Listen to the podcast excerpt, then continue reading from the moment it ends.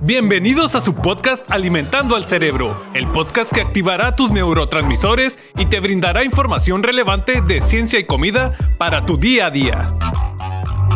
Hola amigos, bienvenidos a este primer episodio de Alimentando al Cerebro. El día de hoy les traigo un tema algo interesante para aquellas personas que les gusta consumir helado. Y es que vamos a hablar sobre el proceso de elaboración de helado artesanal con lavándula officinalis, mejor conocida como lavanda, y salvia hispánica, mejor conocida como chía. Se preguntarán por qué un helado de sabor lavanda con chía, qué tiene diferente y es que actualmente consumimos helados de muy baja calidad, helados con un alto contenido en grasas saturadas y azúcares. Y pues esto de los helados artesanales eh, nos están trayendo una mejor opción con sabores que son no tradicionales y que sean de, origen natural. Eh, si nos ponemos a comparar un helado artesanal contra un helado de elaboración industrial, eh, un helado de elaboración artesanal pues contiene eh, muy poca grasa de un 10, de un 0 a un 10% que proviene de la leche eh, menor porcentaje de aire, 30%. Por esto se puede servir menos frío y es más cremoso. Materias primas que son naturales, mínimo un 30% de fruta, sin colorantes ni aromas añadidos. Y pues se realiza de manera diaria la producción del helado, artesanal. Eh, esto tiene tarda un máximo de 72 horas en elaborarse. En cambio, para el helado industrial, eh, pues este tiene una mayor cantidad de grasa que puede ir desde 10 hasta el 20% y pues es pobre en sólidos lácteos, tiene un mayor porcentaje de aire, a veces hasta el 100%, es menos cremoso que el helado artesanal, es más frío y tiene una textura muy dura. Eh, también tiene menos porcentajes de fruta, puede llegar a contener de un 5 a un 15% de fruta y pues también le llegan a añadir colorantes y aromas. Entonces pues es, algo que, nos ha venido afectando en, nuestro consumo y que no nos aporta demasiado, ¿no?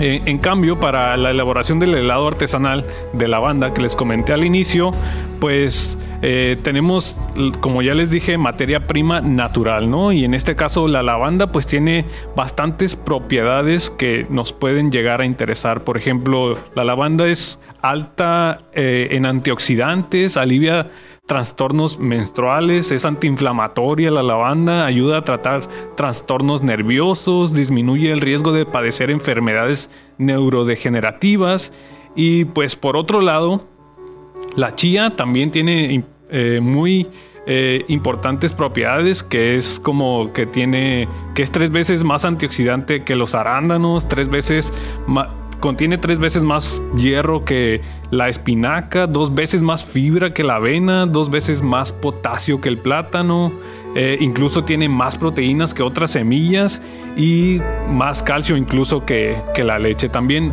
la chía nos llega a aportar energía extra para poder realizar nuestras actividades diarias al tener más potasio que un plátano y más proteínas.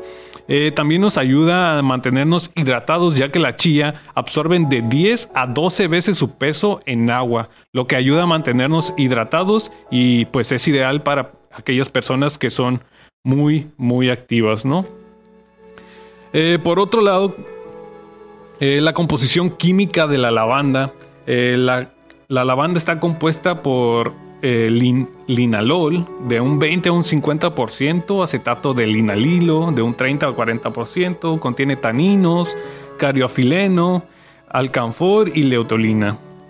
la chía eh, para el helado artesanal nos puede llegar a, ayudar a reducir el uso de estas gomas eh, artificiales, ya que va a actuar como un espesante en el helado eh, con el mucílago que ésta tiene. Este mucílago o esta gelecita que se le forma a, la chía es un polisacárido de alto peso molecular y el cual se llega a hinchar cuando la semilla entra en contacto con el agua.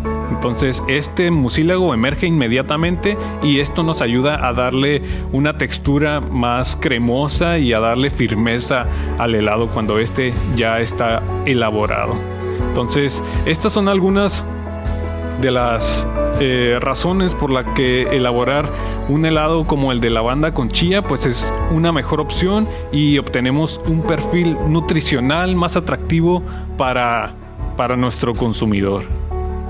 Y algo aún más interesante hablando sobre este tipo de alimentos como el helado es, y no sé si a ustedes se lo han preguntado o les ha pasado alguna vez, pero seguro que a más de uno de ustedes sí, y es que siempre que terminamos de comer y sentimos que ya no podemos comer nada más, pero alguien nos menciona el postre, no nos podemos resistir y decimos que siempre hay espacio para el postre.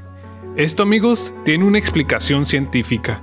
A esto se le llama saciedad sensorial en donde varios experimentos hasta el día de hoy han demostrado que parte de la razón por la que empezamos a comer o dejamos de comer es porque simplemente estamos aburridos.